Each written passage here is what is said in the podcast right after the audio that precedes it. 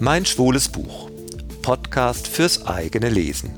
Eine Sendereihe von Tobias und Veit. Hallo Tobias, willkommen in der Berggasse 8.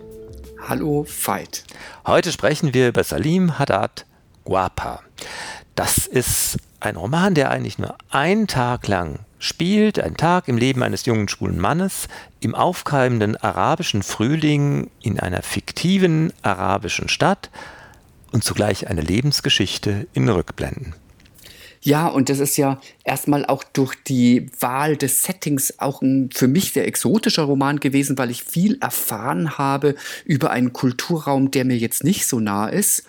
Und, ähm, und die Geschichte ist aber ähm, sag ich mal, sehr spannend konstruiert. Also es geht um einen Raser, der ist Anfang 20 und der lebt bei seiner Großmutter.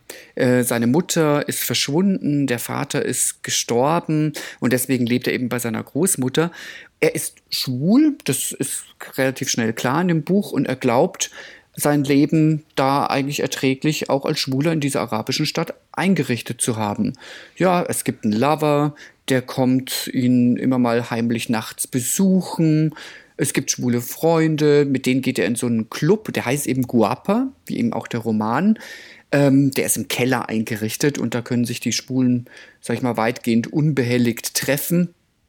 Rasa hat auch eine Ausbildung, eine westliche Ausbildung.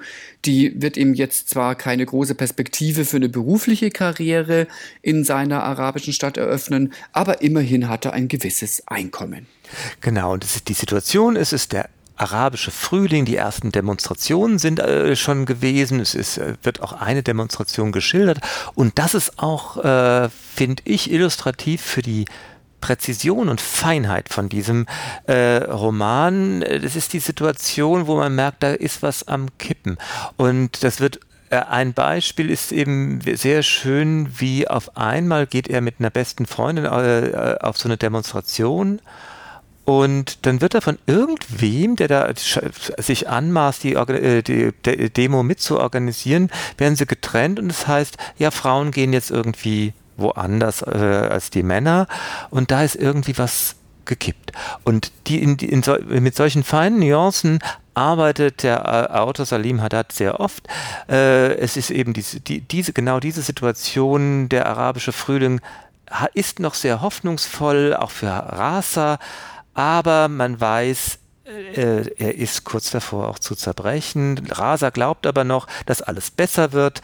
Ähm, im Moment ist es so, dass die ersten Clans schon ein bisschen was äh, übernommen haben. Es ist noch nicht wirklich Bürgerkrieg, aber so die Warlords kommen auf und äh, für die äh, muss er zwar nicht direkt arbeiten, indirekt. Seine Erwerbsarbeit besteht darin, relativ ahnungslose westliche Journalisten durch die Stadt zu führen, zu übersetzen und sich dann dabei von diesen Machthabern beschimpfen zu lassen, warum er denn eigentlich nicht verheiratet ist und mit diesen Westlern abhängt.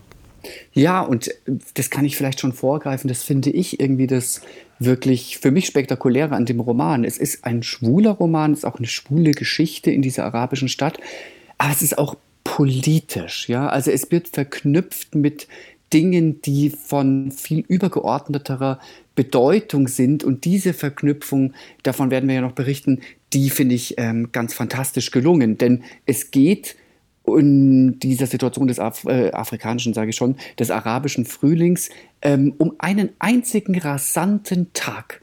Und an dem steht auf einmal für den Raser ganz viel auf dem Spiel.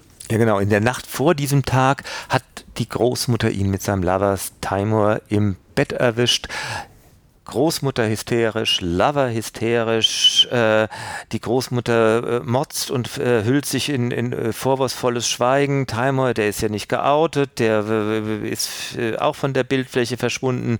Äh, Raser will den irgendwie zu, zur Rede stellen, will irgendwie diese Beziehungsret Beziehung retten, aber weder lässt er sich anrufen, noch antwortet er auf SMS.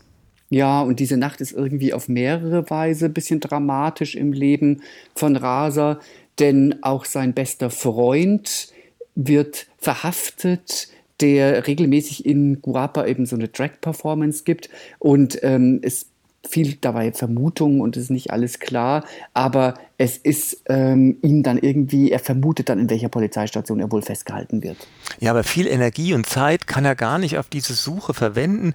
Äh, er sucht wirklich, er sucht die beiden wichtigsten Menschen in seinem Leben, aber er muss halt arbeiten und das hatte ich ja schon gesagt, Führer und Dolmetscher, äh, das ist völlig deprimierend und vor allen Dingen, es zeigt ihm auch äh, sowohl, dass das eigene Land im Grunde schon fast auf Abwägen äh, ist, aber auch, dass das, was der, das Ausland, was diese Journalisten äh, in ihrem Blick auf diese Demonstrationen den arabischen Frühling wahrnehmen, alles im Grunde nur ein Zerrbild ist.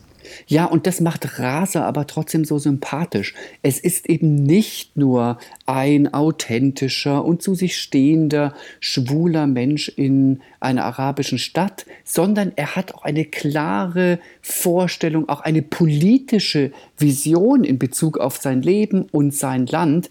Und das führt für mich dazu, dass seine Geschichte der schwulen Art aber noch eine, als viel größere Geschichte arabischer Art gelesen werden kann.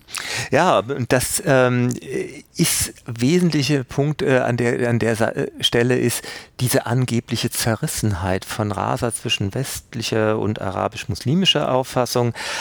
Und das wird vor allen Dingen auch in den Rückblenden sehr deutlich gemacht, wie, wie, wie Rasa aus seiner eigenen Sicht zum Muslim zum Araber wurde, das wurde er nämlich, als er seine Semester in Amerika studiert hatte.